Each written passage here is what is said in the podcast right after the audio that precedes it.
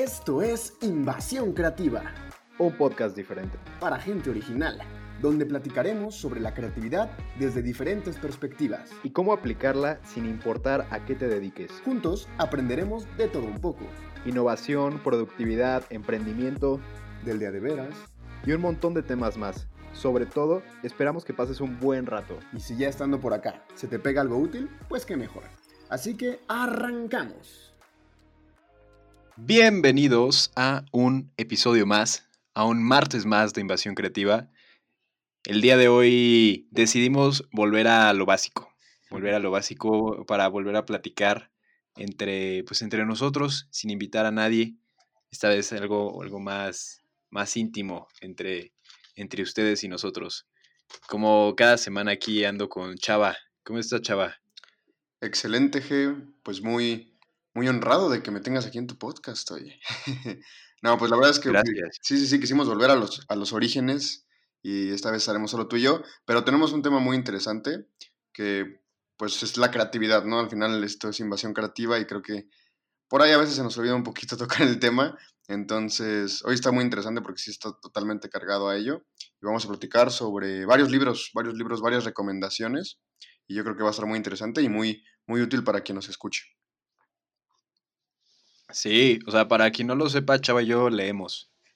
aunque no parezca. O aunque sea, no parezca. Aunque no parezca, aprendimos a leer y todo, Sí, sí. en preescolar y así.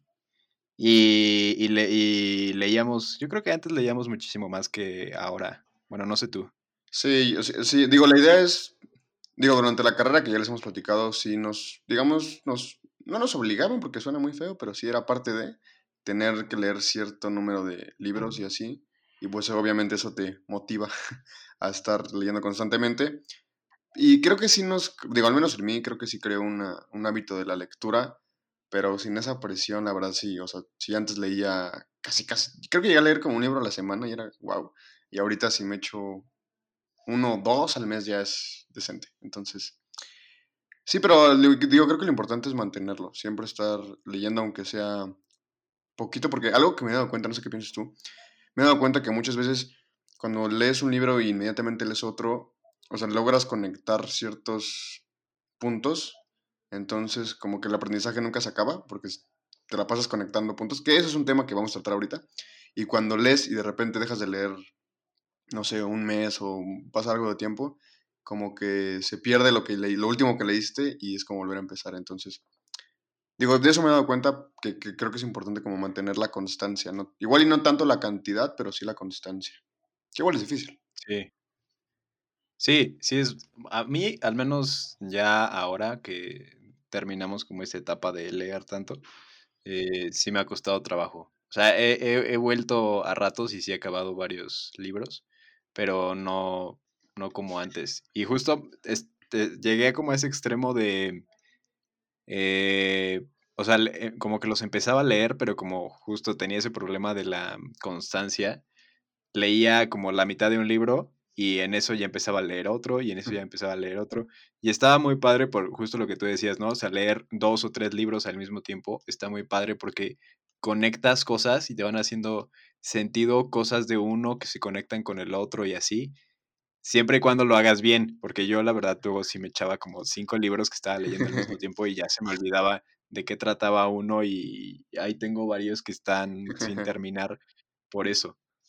Claro, sí, luego terminas confundiendo ahí diferentes términos, pero sí, es como un equilibrio, o sea, ni muy, muy, ni tan, tan. Y bueno, eso ya es uno de los temas de los que vamos a platicar hoy, las famosas intersecciones que tanto mencionamos. Pero pues, ¿qué te parece si empezamos con nuestra primera recomendación, que yo creo que es de nuestros top libros favoritos de la historia? Eh, Creatividad S.A. de Ed Catmull. Exacto. Que bueno, es básicamente un Sí. poco como la historia de Pixar, ¿no?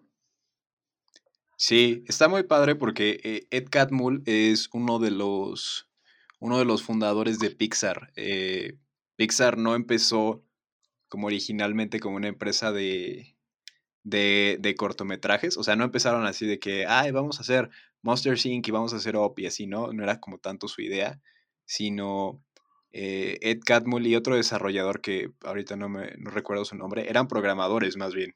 Y ellos querían hacer un software para estar haciendo estar haciendo pues cortometrajes, películas, animaciones y así. Y empezaron, eh, creo que, si no mal recuerdo, porque podría estarme equivocando, empezaron como independientes y al poco tiempo los compró Lucasfilms, la, la empresa de George Lucas. Cierto, cierto. Que es Star Wars. Sí, sí, que sí. ahora sí, es de sí, Disney. Que les invirtió como un montón, ¿no? Y de ahí. Ah, pues creo que platican un poco de cómo fue trabajar también. Digo, hablan de varios personajes, pero ya después más adelante cuando llega Steve Jobs también, es todo un caso. Sí, ahí entra, o sea, entra en la historia, primero entra en la historia de Pixar George Lucas y era como una, dentro de Lucasfilms había como una división de desarrollo de animación. Ya una vez que pasa todo el boom de Star Wars y empiezan a invertirle mucho en eso ellos, este, tienen esa división en donde está Ed y otras personas. Y después con el tiempo eh, deciden, eh, bueno, George Lucas tiene muchos problemas que se derivan de su divorcio, pierde muchas cosas. Entre eso tiene que vender muchas partes de la empresa y vendían como el departamento completo. O sea, como si, no sé, nosotros ten- tendríamos una empresa y vamos a vender todo, todos los, toda la parte de ingeniería, o todos los que se encargan de ingeniería, vamos a vender patentes, vamos a vender los contratos que tenemos con la gente que está trabajando con nosotros y vamos a vender así eh, todo. Y entre las, las personas que querían comprar esa división de, de animación, de la que luego se convirtió en Pixar, estaban, estaban empresas como Chevrolet o como General Electric que lo querían usar como para procesos industriales, o sea, como esa tecnología, porque ellos vendían tecnología, no, no era, Si no eran no era ya en ese momento. Sí, sí, sí. Ajá, las películas no existían.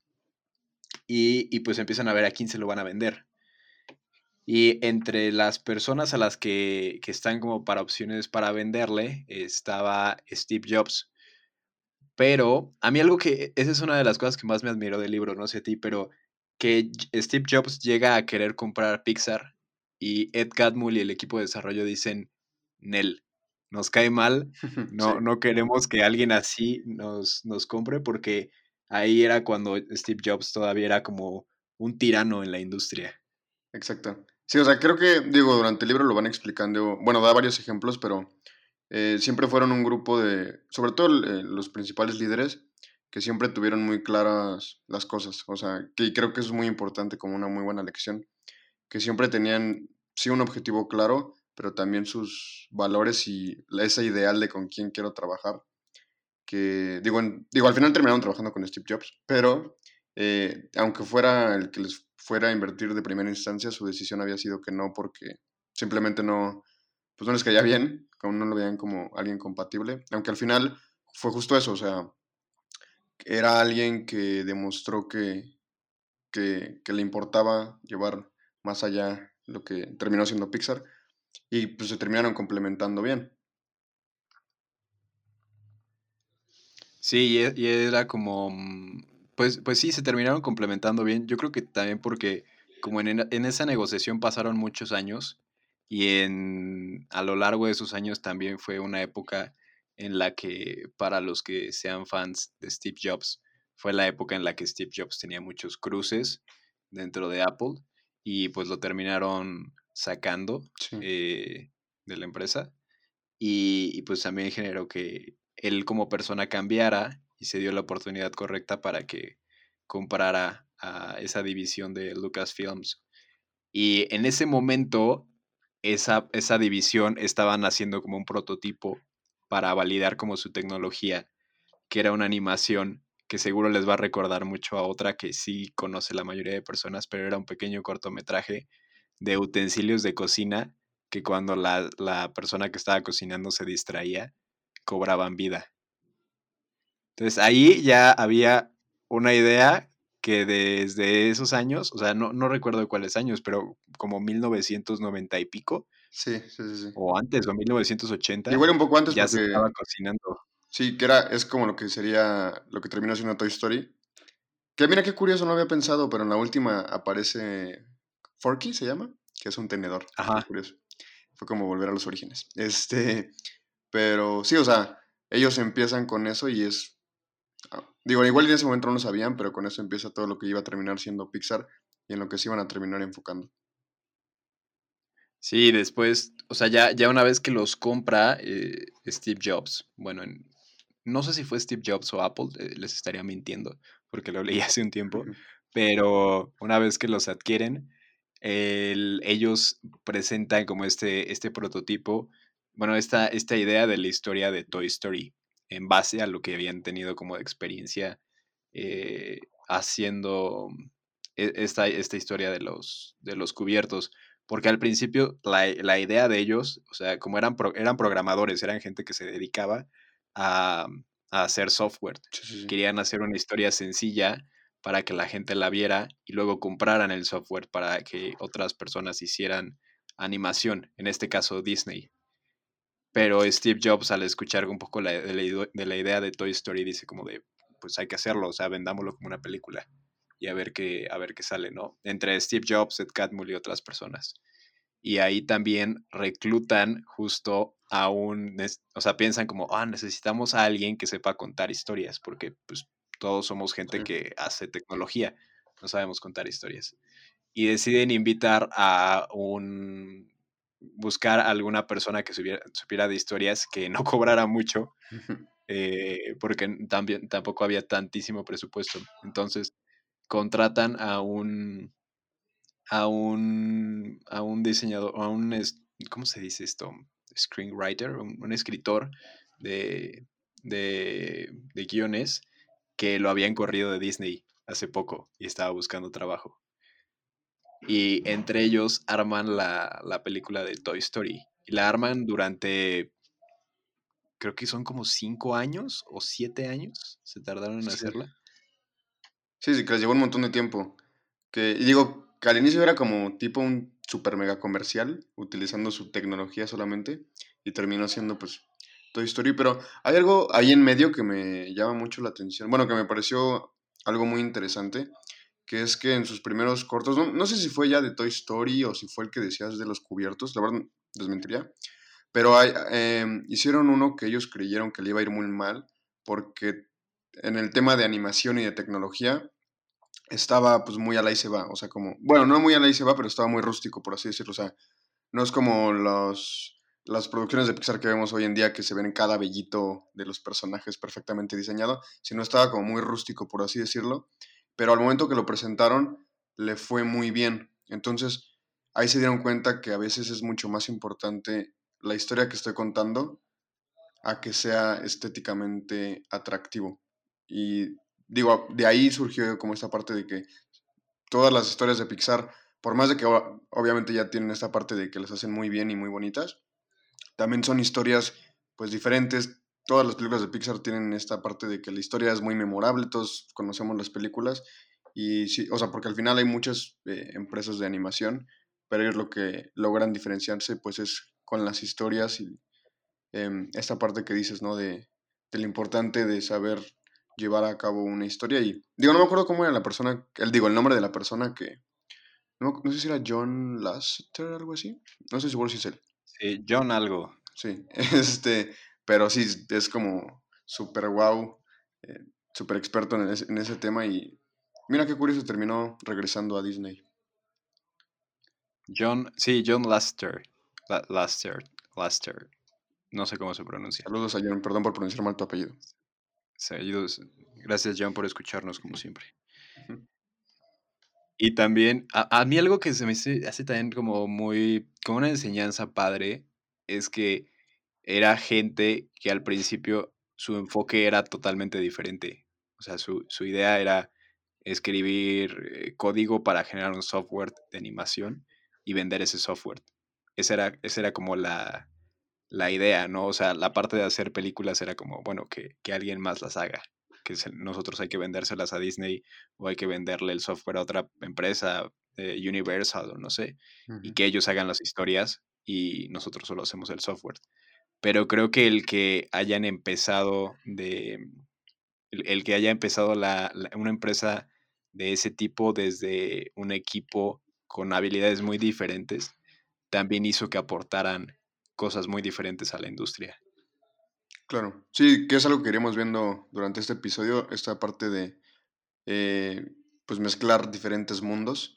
Y algo también muy importante es que cuando tú tienes una idea, muy pocas veces se termina realizando tal cual la pensaste. O sea, creo que sí es muy importante tener como mente abierta de que pueden ir llegando cosas, e irse añadiendo, ir transformándose. O sea, seguramente muchas cosas que, bueno, sé, el carro, que ahorita vemos como muy normal, cuando lo diseñaron por primera vez era algo muy diferente y poco a poco se le van añadiendo cosas y terminan siendo estos autos que tenemos hoy en día. Y así mil cosas, o sea, creo que es importante tener, eh, cuando tengamos una idea, tener claro más bien lo que queremos hacer, o sea, como de qué va a servir esta idea, el objetivo de, y el, el medio, que sería como la forma en la que la vamos a hacer, pues puede ir cambiando muchísimo a, pues en el proceso que vamos teniendo para, para ir llegando a ello. Que lo, ajá, que lo van contando un poquito en el libro. Van, van contando un poco de cada una de las películas que fueron produciendo y cómo fue el proceso creativo y lo que fueron aprendiendo de cada película. Y digo, uno, nosotros normalmente vemos como la película y pensamos, ok, fue, fue un rotundo éxito, ¿no? Todos la vimos, todos recordamos a los personajes, pero ya de tras bambalinas, que es la experiencia como del equipo, eh, no fue exactamente así, no hubo altibajos por todos lados. Eh, cuando se produjo la primera película de Toy Story, ya que salió, una vez que vieron todos que fue un rotundo éxito y decidieron hacer Toy Story 2, no, decidieron hacer Bichos, que iba a ser como la siguiente, el siguiente largometraje. Iban a ser bichos e iban a hacer eh, también Toy Story 2. Decidieron hacer esos dos largometrajes. Primero bichos y luego Toy Story 2. Y, y cuando estaban juntando gente para, para la parte de hacer bichos y querían retomar el mismo equipo que hizo Toy Story, a, a la puerta de Ed Catmull llegaron todos los empleados diciendo, odiamos trabajar cinco años en este proyecto, eh, nos vamos. Y tuvo que buscarla porque el, trabajo fue muy largo, o sea, realmente eran personas que tal vez no estaban preparadas para eso, pero gracias a la exigencia y al, y al trabajo que tuvieron todos ellos lograron algo muy padre, pero generaron muchos conflictos que después tuvieron que ir resolviendo eh, los diferentes directivos y líderes de equipos para que las cosas salieran mejor y las mejoraron mucho en bichos. Y, en Bichos, tal vez nosotros vemos como otra película de Pixar, de Flick y sus amigos creando un pájaro con, con ramitas y se quema, y los del circo y así. Pero lo que hay detrás de eso es la evolución de un equipo. O sea, más que la de una, la tecnología sí era mejor, la historia tal vez también llegó a ser mejor, pero la evolución que tuvo el equipo para poder llegar a ese resultado también cambió mucho. Y después cuando vino Toy Story 2 llegaron a tener todavía eh, más problemas. Incluso está ahí, y, de hecho ahí cuentan la historia de que llevaban ya como cuatro años produciendo y por un error de, de, cómputo, un error humano normal, pues se borró la... Se borró, la, se borró como media película o tres cuartas partes de la película. Que, alcanzaron a recuperar algo, pero sí se borró gran parte. Sí, la recuperaron porque había una, había una señora haciendo home office, que el home office salvando el día, eh, porque acababa de tener a su bebé, entonces tenía una copia de la película en su casa, en la computadora de su casa, y con eso pudo salvar la producción. Pero algo muy interesante de esa parte es que con lo que fueron aprendiendo de la primera película de Toy Story, de Bichos y después con lo que llevaban de la producción de Toy Story 2, se dieron cuenta de que era muy importante en, su ambiente creativo eh, no tenerle miedo al fracaso. Y eso hizo que también en cuanto pues, se borró el 75% de la película, eh, no, no estaba como en, en, en la mente de, de, las personas que trabajaban ahí, en vamos a, a, buscar a quien la borró y lo vamos a correr y él va a ser el culpable. Porque de eso no se trata, ¿no? O sea, puede haber errores en el camino y siempre va a haber errores, va a haber conflictos y va a haber problemas, pero el, una, en un ambiente creativo, con un equipo con el que queremos nosotros estar desarrollando algo y que ese algo llegue muy lejos, tenemos que aprender a vivir con ese conflicto y a estarlo superando constantemente. Y el estar buscando culpables es más, o sea, se vuelve una pérdida de tiempo. Claro, sí, y que esa parte del fracaso, ¿no? Que es creo que se ha vuelto muy popular el que fracasar está bien y que hay que aceptar el fracaso y todo eso. Y creo que, creo que está bien, pero creo que muchas veces lo tomamos como cuando vamos empezando, pues fracaso y no pasa nada, fracaso y no pasa nada. Y de cierta forma es un poco más sencillo, pero yo creo que es muy valioso lo que sucedió con Pixar porque una vez que ya tuviste éxito, creo que es cuando más miedo te da el fracasar porque ya tienes cierta expectativa, tu mercado, tus clientes, tus conocidos, lo que sea, ya hay cierta expectativa, ya creaste, incluso en ti, cierto nivel y el fracasar, ahora sí que es como entre más alto, más, más dura la caída, ¿no? Entonces, también eso es muy valioso, el saber fracasar incluso estando en lo más alto. Es fácil arriesgarte cuando no tienes nada, pero cuando ya tienes ciertas cosas, ciertas cosas construidas, eh, arriesgarte pues ya te cuesta un poquito más y que tuvieran el valor de seguir haciéndolo, creo que igual es muy importante. Y mencionas la, parte del conflicto que tenían estos famosos brain trust, Ajá, eran como los Brain Trust, era una metodología que fueron haciendo ellos en la que se juntaban, si no mal recuerdo era cada mes, entonces se juntaban todos los directores de todas las películas a ver las que estaban produciendo y el avance que llevaban hasta ahora. Y en eso, en esas presentaciones, se buscaban como darle una retroalimentación a la película, pero esas retroalimentaciones normalmente eran muy fuertes. Bueno, podrían ser muy fuertes, ¿no? Como una retroalimentación muy, muy cruda y muy dura de, la película, pero como habían desarrollado ese ambiente de confianza, los directores sabían que no lo hacían con el motivo de molestar a, los otros, ¿no? Porque, o porque llegaba un director que era muy bueno, o el director que produjo Toy Story, ¿no? Que fue el que tuvo el gran éxito al principio, no porque hubiese tenido ese éxito al principio, significaba que estaba bien, entonces hacían esas juntas en donde todos se retroalimentaban y se llamaba Brain Trust porque era como la manera en la que ellos podían confiar realmente en sus ideas, porque normalmente tenemos, llegamos a tener como esa eh, como ceguera de taller en que pensamos como, ok, lo que estoy haciendo está bien porque yo soy eh, bueno y he tenido éxito en ciertas cosas, pero no siempre es así. O sea, es mejor estar pensando como, en qué me puedo estar equivocando y pedirle ayuda a, a otras personas que si saben más que yo o menos que yo, no importa, el punto es que tienen un punto de vista diferente, entonces pueden ver cosas que, yo no estoy viendo de diferentes eh, puntos de vista para que el trabajo final salga mejor, ¿no? Y, vaya evolucionando, eh, aunque yo tal vez no pueda ver eh, claramente para dónde va la evolución. Ese tipo de cosas ayudan para eso. Sí, claro, es como uno de los mayores beneficios del trabajo en equipo. O sea, como decías, ¿no? Igual y uno en nuestra cabeza no tiene tan claro lo que va a terminar siendo el resultado final, o si lo tenemos es muy limitado a lo que podríamos pensar otras 5 o 10 personas. Entonces, eh, digo, algo muy importante que mencionaba es que eh, la parte de la retroalimentación pues sí estaba dirigida, sí era muy directa, pero estaba dirigida exclusivamente al trabajo que se estaba presentando, ¿no? Digo, en este caso es un corto, pero creo que aplica para eh, cualquier cosa que, no importa a qué nos dediquemos, sino que la retroalimentación estaba dirigida no a la persona, sino al trabajo y a estas áreas de mejora.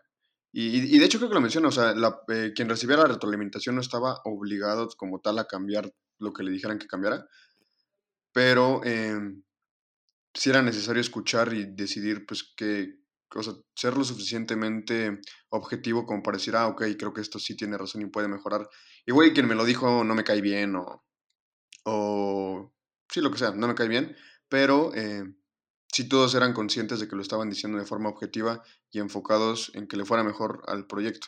Y por eso terminaron construyendo cosas que, no sé, no me acuerdo exactamente cómo era el ejemplo, igualito si te acuerdas, pero me acuerdo del de la película de Op, que al inicio la historia era muy diferente o los personajes eran muy diferentes a lo que se tenía en mente, sobre todo pues, los principales líderes, eh, no sé, el director eh, de la película, y en estos brain pues, se fueron dando cuenta de muchas cosas que igual y si no hubieran existido y si nadie más les hubiera dado, dado esta retroalimentación, habría terminado siendo una cosa muy diferente. Sí, digo, creo que es también una de las... No recuerdo también cómo, estaba, cómo empezaba la de la de Op, desventaja de leer muchos libros al mismo tiempo. Sí, creo, creo que te tenía como otros tres personajes y creo que no. Sí, súper. Estaba súper raro. Sí. Y el, y el personaje, yo creo que lo que sí me acuerdo es que el personaje que es un perro era. No era un perro, era una persona o algo así. Sí, algo así. Pero X. había muchos cambios. Pero digo, está. Cosas muy padres del libro es justo todo lo que te enseña sobre el trabajo en equipos creativos. Y también para todos los fans de Pixar, pues vas conociendo las historias detrás de cada película, que está súper interesante y cómo todas esas personas que venían de mundos muy diferentes empezaron a, a formar como todo ese ambiente creativo. Y también hay otro libro que tú querías, de- del que tú querías platicar, que ese yo no lo he leído, que es justamente sobre eso, que es la empresa creativa de Frank Ponti. Sí. Ponti, ¿sí lo estoy pronunciando bien? Espero que sí. La verdad no lo sé, pero creo que es español. Bueno, suena un poco catalán. Me estoy arriesgando aquí, pero creo que es catalán. Perdón, Frank. Yo sé que nos estás escuchando y vas a quedar muy indignado de que no sepamos tu nombre. Sí, pero bueno, este libro es, es- sí es muy diferente, por ejemplo, el de Creatividad S.A., que es más bien como una historia, donde ahí va sacando ya ci- ciertos aprendizajes.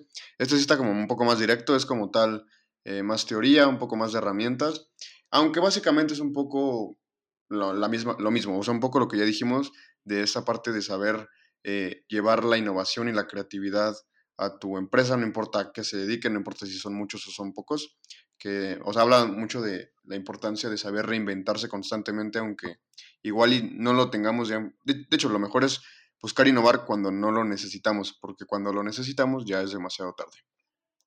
Eh, entonces, digo, para aquellos que eh, sean líderes de algún equipo, eh, por ejemplo, el libro menciona que el, pues, esta área de líder, mantener la curiosidad, que creo que es una palabra clave en la creatividad, que es tarea de líder mantener la curiosidad en su empresa o en su equipo, depende del caso. Pero sí, o sea, habla sobre todo de esta parte de saber reinventarse como empresa.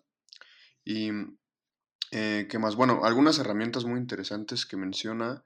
eh, por ejemplo, hay una que me gusta mucho que se llama Máscaras, que creo que sí la he escuchado. De, hecho, creo que la menciona también en el, en el libro del efecto Medici. Pero, por ejemplo, en el caso de... El ejercicio funciona de la siguiente forma. Si tú tienes, no sé, si buscas eh, nuevas ideas para un restaurante, lo que haces es primero hacer, decir tres cosas como seguras o que ya se den por hecho que tiene un restaurante. Por ejemplo, en un restaurante hay meseros, hay menús y se sirve eh, eh, comida, no sé. Entonces, con esos tres eh, hechos, por así decirlo, tienes tú que de alguna forma buscar crear ideas que, que vayan en contra de eso. Por ejemplo, ah, pues un restaurante en el que no haya meseros, porque todo se pide a través de robots o pides antes de llegar. Un o, restaurante donde no haya comida. Ajá, que no te lleven comida que... No sé. Digo, igual y la idea no es que sea una gran idea en ese momento, porque puede sonar algo súper raro y algo súper loco, pero em, mínimo, lo, mínimo te ayuda a ejercitar esta parte creativa, porque también es muy importante ejercitar esa parte, es como un músculo.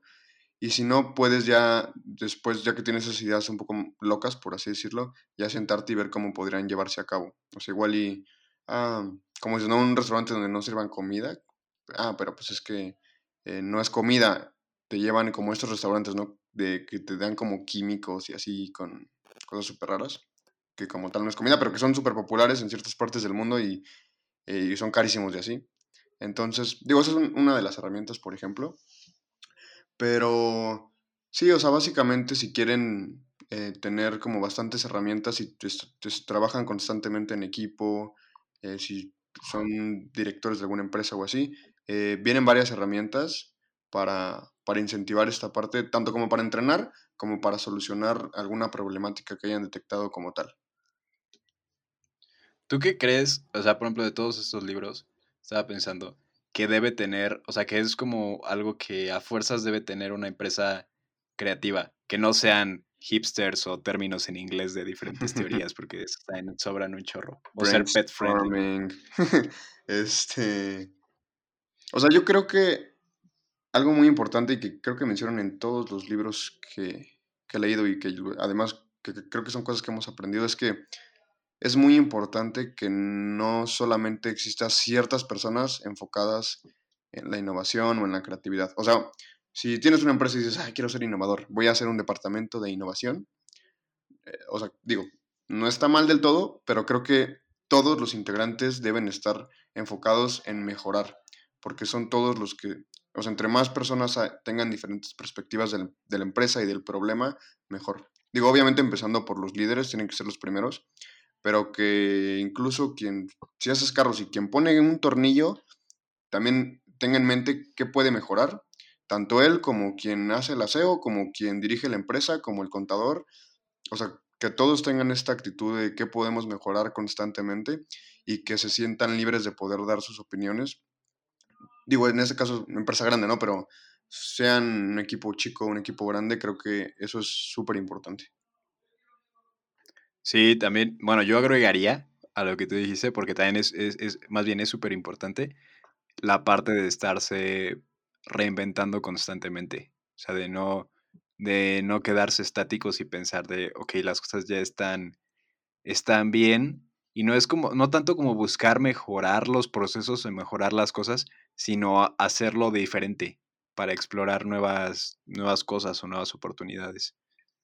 Sí, o sea, que te puedas sentir cómodo de cierta forma experimentando. O sea, que sabes que si pruebas algo diferente para ver qué pasa, igual y sirve, igual y no. Como lo, que decíamos del fracaso, ¿no? O sea, igual y fracasa y pues no pasa nada. O sea, que tengas esa tranquilidad de que, eh, no sé, si quieres intentar algo nuevo en tu trabajo, pues que no te van a correr o algo así. Sí, igual es, es muy importante tener esa libertad.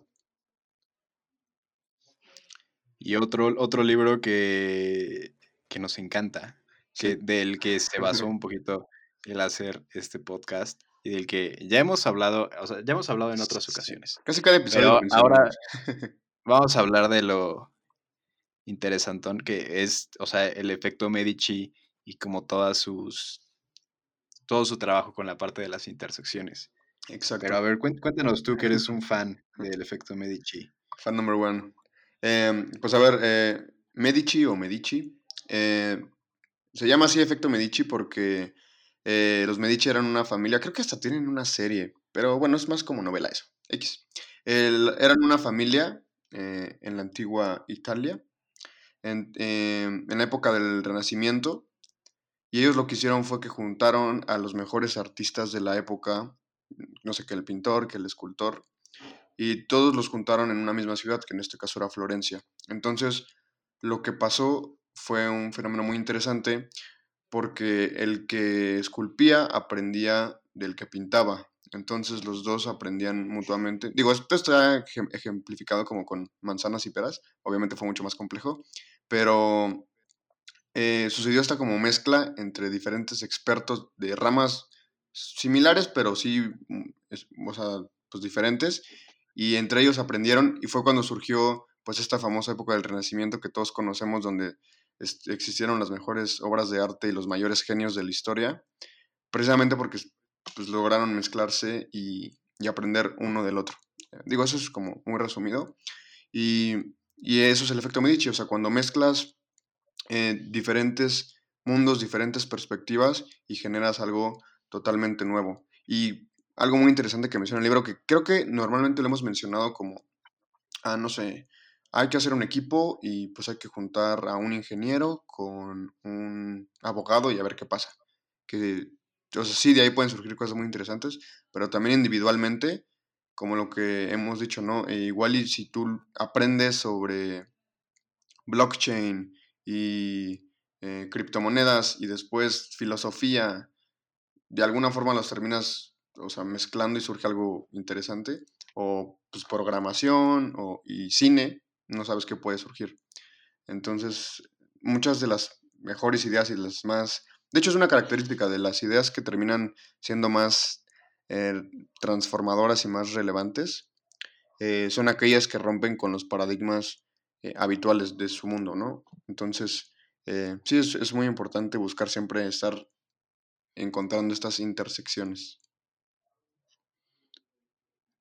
Sí, que está, está muy, o sea, es muy interesante cómo, mm, cómo el, el, tener, creo que hasta es como un rasgo en otros libros que, que he leído, digo, no voy a spoilear para ahorita no tirar tantos, tantos títulos porque siento que luego se van a enrollar con demasiados ah, eh, libros, pero mm, de, de, algunos libros que he leído, sobre todo como de evolución humana, hablaban de que gran parte de la diferencia que hizo el que nos volviéramos una especie eh, pues tan desarrollada, para bien y para mal, eh, ha sido el que interactuamos socialmente. Entonces, eh, hay, diferentes personas con diferentes perspectivas y juntos, a través de, a través de, de la comunicación, a través del diálogo, crean diferentes cosas, ¿no? En, en, en, su momento, en la época de las cavernas, tal vez fue crear fuego, luego fue buscar diferentes maneras de alimentarse, de protegerse, de cuidarse de, de ciertas amenazas que tenían, y así fue evolucionando cada vez más mientras más nos comunicábamos como especie, hasta, hasta este momento en el que prácticamente en algunos clics podemos tener acceso al conocimiento de eras, eh, y lo usamos para grabar TikToks de bailes. Sí, pero, a, ese punto hemos llegado. Sí, es eso. al final nosotros no podemos crear cosas de la nada. Lo único que hemos hecho, en resumen, ha sido mezclar las cosas que ya existían en su momento.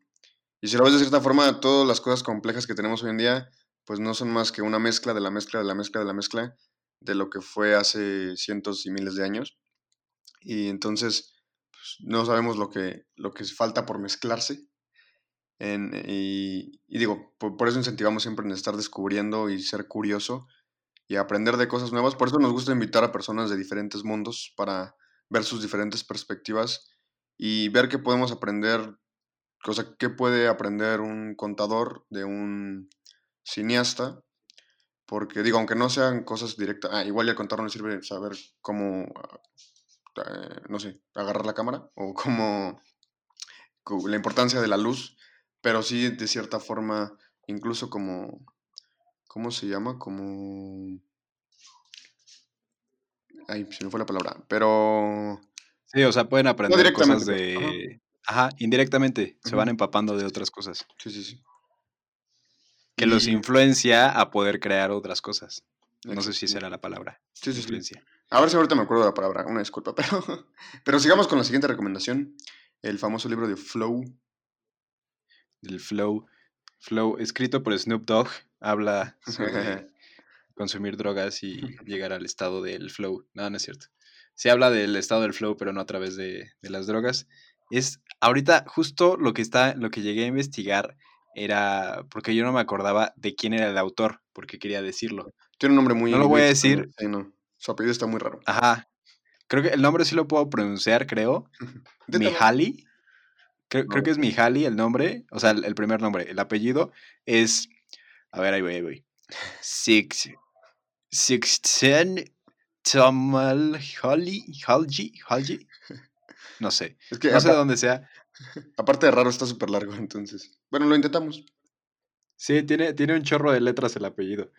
Pero a pesar de su nombre tan complejo, explica una teoría que también es algo compleja, pero la, manera más fácil que yo he tenido de entenderla es que él, lo que estudia es el estado del flow o el fluir, que yo como lo entendí muy bien, es como los deportistas extremos, como uno que hace motociclismo.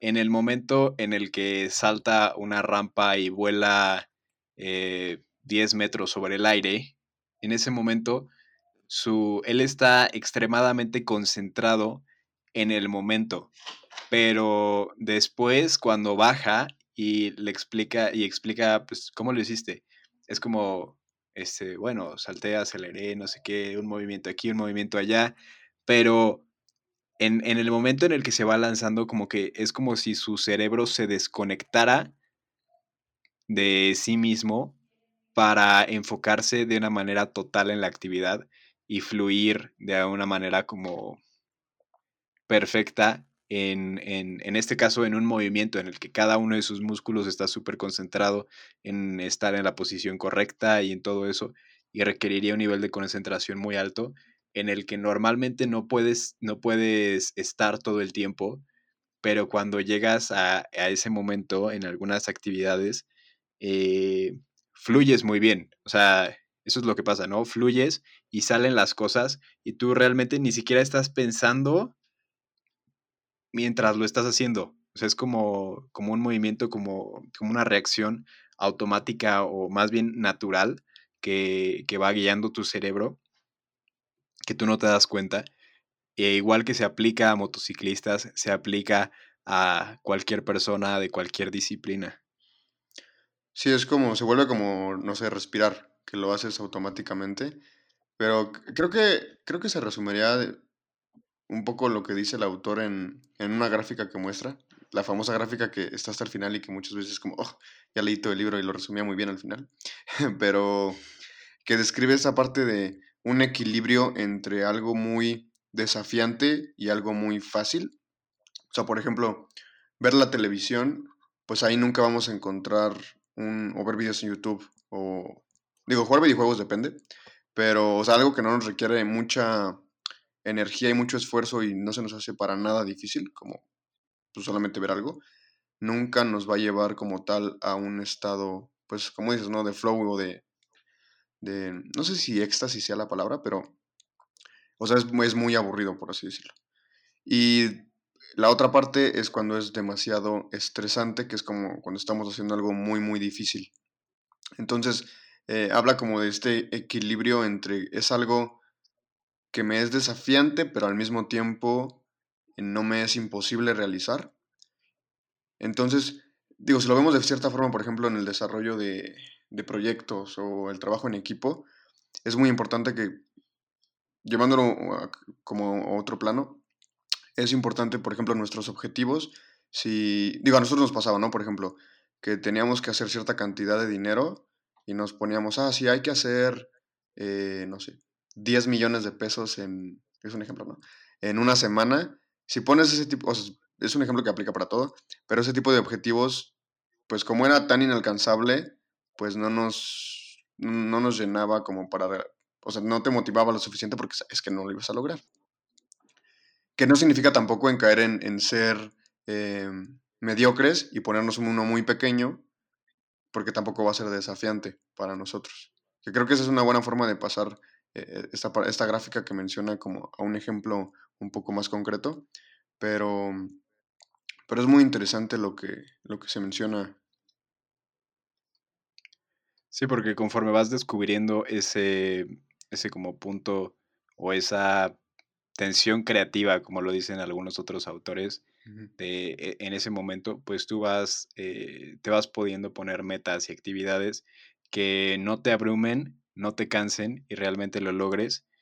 Y, y poco a poco, conforme vas siendo constante en esas actividades o en esos logros, vas desarrollándola más, ¿no? Entonces tal vez al principio, como en el, ejemplo que ponías, ¿no? Tal vez en una semana 10 millones es demasiado, pero 50 mil pesos está bien pero después de lograr esos 50, tal vez 75 eh, o 100 y así hasta que de repente pasaron algunos años y te das cuenta y ya tus, tus objetivos están siendo grandes, pero empezaste por lo que podías, por lo que era suficientemente retador como para que te motivara, pero era, era lo suficientemente alcanzable como para que no, te, no perdieras esas ganas de hacerlo por decir como de, ay, pues es que nunca lo voy a lograr o es imposible. Sí, claro, es como, ah, pues quiero bajar de peso y ya voy a hacer ejercicio y el primer día quiero correr un maratón, pues por más soñador que sea, pues no me va a dar. Entonces, eh, sí, yo creo que es como esa parte de llevar a los objetivos. Y última recomendación, ya para terminar, em, el libro de Outliers, eh, que digo, yo creo que también es, eh, creo que sí es un poquito el más diferente de los que platicamos hoy. Ah, creo que es básicamente una tesis de qué pasa cuando alguien se pregunta qué es el éxito y cómo, cómo llegar al éxito. O sea, cómo llegaron las personas que, tuvieron éxito a tenerlo. Y digo, habla, creo que se hizo muy famoso este libro cuando lo mencionó, ahí se me olvidó ahorita su nombre, pero la Carla Sousa. Carla Sousa. En su TED Talk. Ándale. Que menciona esa parte de, de, cómo volverse experto en algo, de las famosas 10.000 horas de estar en- enfocados en aprender algo y que así te vuelves experto. Y digo, esa parte es muy interesante y nos habla de cómo poco a poco nos, nos estamos volviendo expertos en algo y que en algún momento hay que empezar. Pero también el libro toca un tema muy interesante que es que muchas veces no sabemos, cuando estamos aprendiendo o haciendo algo, no sabemos cómo nos va a influir en un futuro. Por ejemplo, habla de, de Bill Gates, ¿no? Por ejemplo.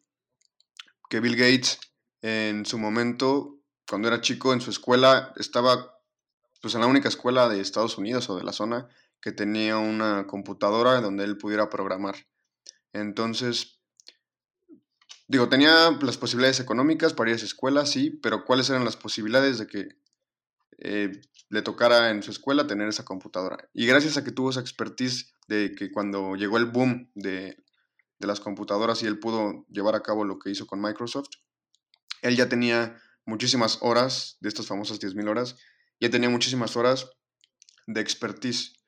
Y digo, así hay muchísimos ejemplos, pero es muy interesante cómo el autor explica esta mezcla entre el trabajo duro, porque hay que desarrollar esas 10.000 horas, con también las, circun- las circunstancias que nos van pasando en la vida.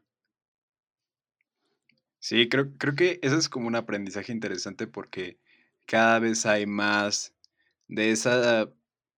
No, no, se me ocurre decirle como psicología barata, pero no quiero ofender tampoco a nadie, que es como de si, como esa idea como tan positiva como de, este, si lo pienso y lo creo lo suficiente y trabajo lo suficientemente por ello, lo voy a, lo voy a lograr, ¿no? Y cualquiera lo puede lograr, que es un principio, este, como también del capitalismo, ¿no? De, como de, el pobre es pobre porque quiere o cosas por el estilo, ¿no? Sí, que, que puede que tenga en, en parte razón, ¿no? Si tu mentalidad afecta mucho en, en tus resultados y cómo te vas desarrollando en tu vida, pero sí hay como el factor de la causalidad, o sea, de que durante tu vida sí vas teniendo oportunidades y si las vas aprovechando, pueden llevarte a diferentes caminos, pero también hay, hay personas que viven con realidades muy diferentes y no siempre tienen este, las mismas